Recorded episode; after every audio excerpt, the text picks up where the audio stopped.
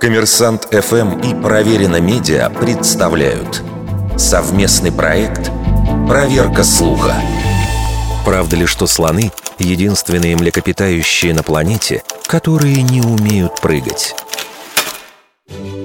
С точки зрения физиологии, прыжок — это умение живого существа в какой-то момент отрывать от поверхности все свои конечности.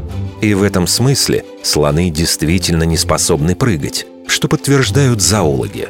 Профессор Королевского ветеринарного колледжа в Лондоне Джон Хатчинсон, изучающий механизм передвижения слонов, говорит, что точного ответа, почему это так, нет. У этих животных действительно слабые мышцы голени и не очень гибкие лодыжки, поэтому попытка подпрыгнуть для слона может окончиться тяжелыми травмами.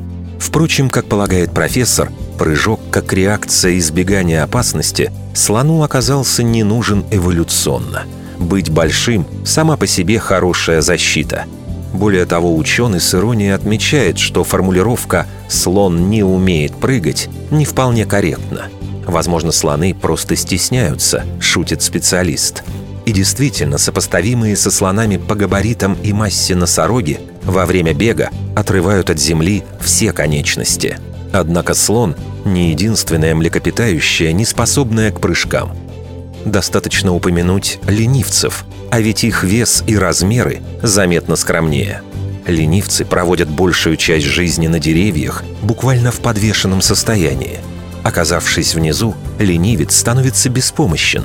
Мышцы его задних лап очень слабы, и на земле он не может не только прыгать, но даже бегать.